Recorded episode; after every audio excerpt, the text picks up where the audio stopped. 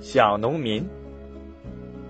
从前有座村子，村里住的竟是些富农，只有一个农民很贫困，因此人家叫他小农民。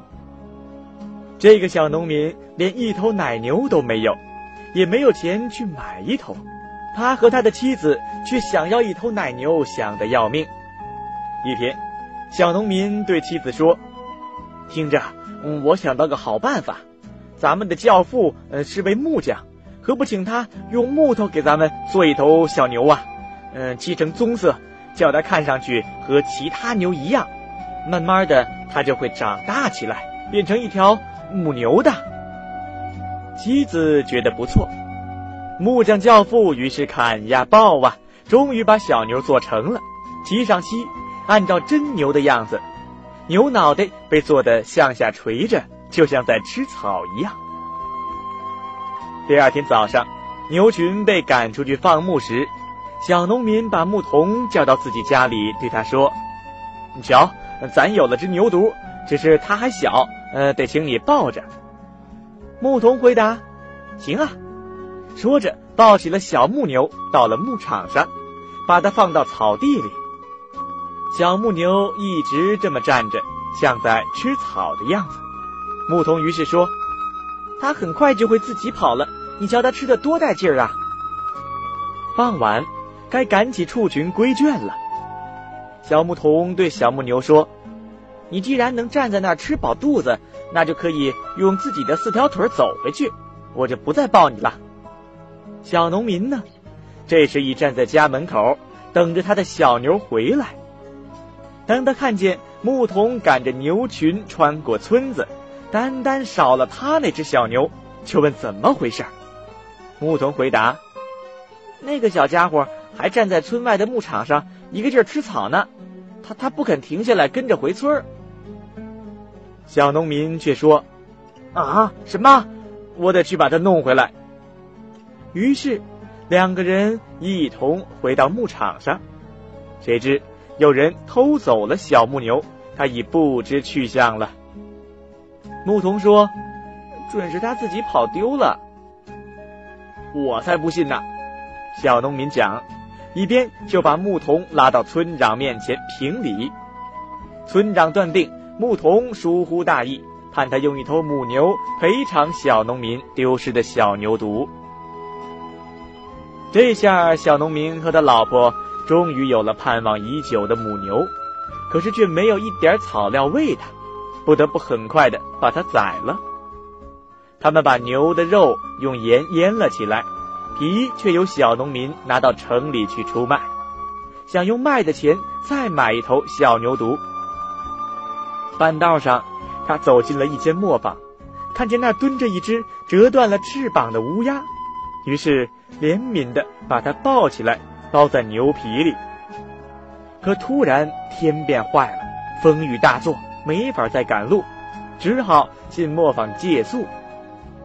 磨坊主太太一个人在家里，对小农民说：“你就睡在这干草上吧。”说完，还给他一块夹着干酪的面包。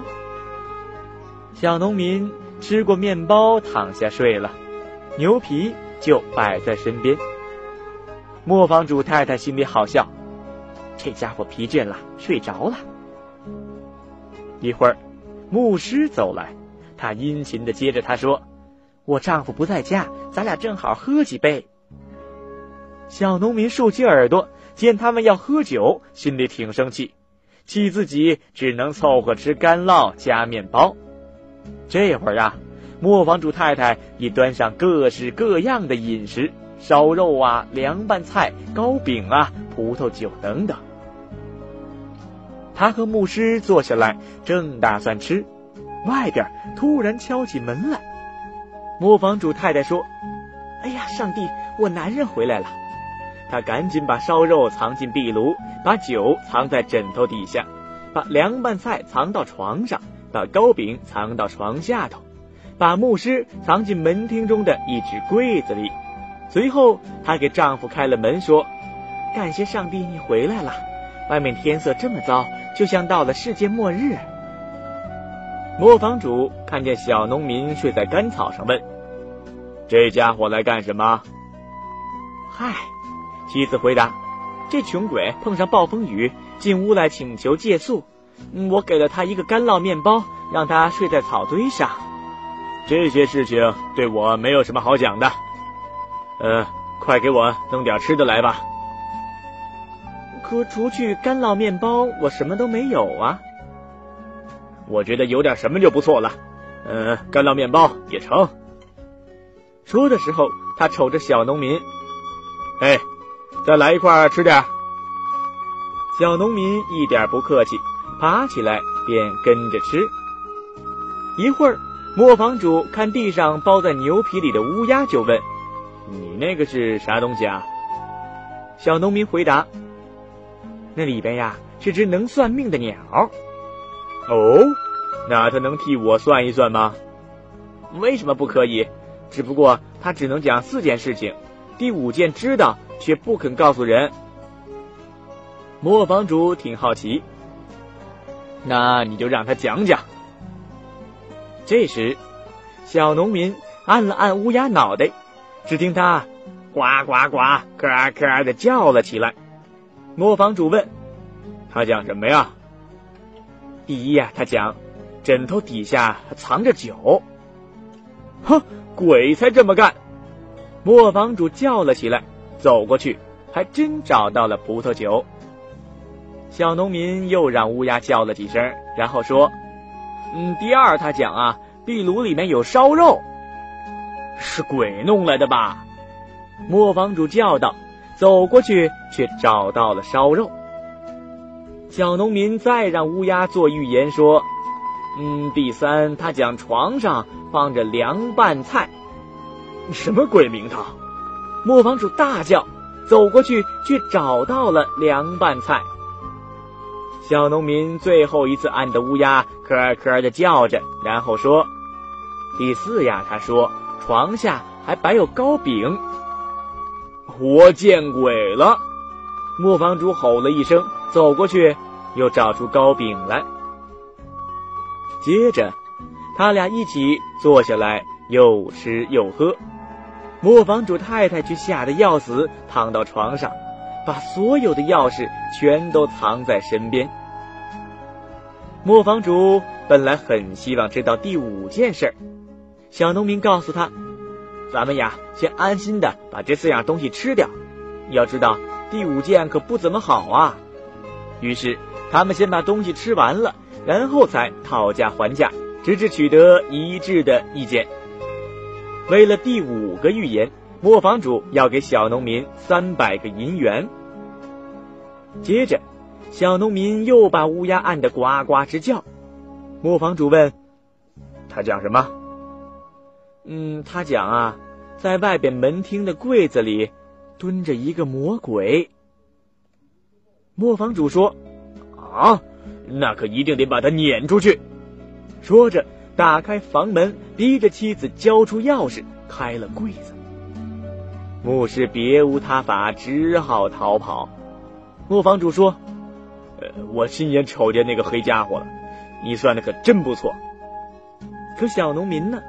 第二天天蒙蒙亮，就带着三百个银元一溜烟的跑了。回到家，小农民慢慢变得阔绰起来。建了一栋漂亮房子，同村的其他农民都说：“这家伙准是去了下金雪的地方，挑回了两桶金子。”这样，小农民就被村长叫去了，要他坦白自己是怎么一下就发财的。他回答说：“我拿牛皮在城里卖了三百银元呗。”富农们一听，都想讨这个便宜。纷纷跑回家，宰掉自己的牛，剥下皮，准备进城卖高价去。村长说：“要去呀，咱家的女仆得走前头。”女仆跑到城里，商人给她一张皮，最多三个银币，对其他人连三个银币都不肯出，还说：“这么多皮叫我拿来干什么？”富农们气坏了，认为上了小农民的当。决心报复，一起到村长面前控告他骗他们。无辜的小农民被众人判了死刑，准备装进一只钻了洞的木桶，扔进水里。小农民被押到河边，一个教士来听他临死前的忏悔。这时，其他人必须离开。小农民一看教士，认出来正是在磨坊主太太那儿碰见的那位牧师。他对牧师说：“我那天嗯把你从柜子里救了出去，现在你得从桶里放我出去吧。”这会儿。正好有一个牧羊人赶着羊群走过，小农民知道他早就想当村长，便拼命的喊：“不，我不愿意。”牧羊人听见了，过来问：“你想干什么？呃，什么事儿你不愿意？”小农民回答：“他们想叫我当村长，说只要我坐进桶里就成，可我不愿意呀。”哎呀！要是这个条件，就当村长，我乐意马上钻进桶里。行啊，只要你钻进去，你就是村长了。牧羊人心满意足的坐进了桶里，小农民立刻就盖上桶盖，然后接管了牧羊人的羊群，赶着走了。牧师呢，却去向村民们报告，林中弥撒已经做完，村民就跑回来。把木桶滚向河里，当桶一滚动啊，牧羊人就喊：“我我要当村长嘞！”村民们完全以为是小农民在喊，说：“我们也是这么想的，只不过你得先到下边看看情况。”说着就把桶滚进了河里。办完事儿，富农们回家去，哪知一进村小农民也回来了。而且悠悠闲闲赶着一群羊，心满意足的样子。富农们大吃一惊，问：“小农民，你从哪儿来？从从河里上来？”“那自然喽。”“嗯，我沉下去以后，蹬掉桶底儿就爬了出来。河底下是一片很漂亮的草地，草地上有许多羊羔在吃草，我就赶了一群回来了。那那还有羊吗？”嗯，有。哎呀，我要都要不完呀。于是富农们商量好，也要去赶羊，一人赶一群。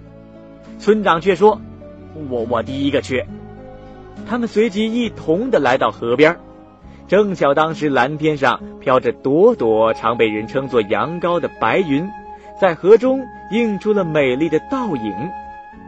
富农们一见，发出欢呼：“看见啦，看见啦！”河底的羊群，村长急忙挤到前面说：“我首先下去看看情况，这如果好，我就叫你们。”说着，他便往下跳。只听水里传来扑隆扑隆的响声。富农一听，认定这是在叫他们：“来啦，来啦！”然后争先恐后的一起跳进河里。这样，村里的人便都死光了。作为唯一的继承人，小农民成了富翁。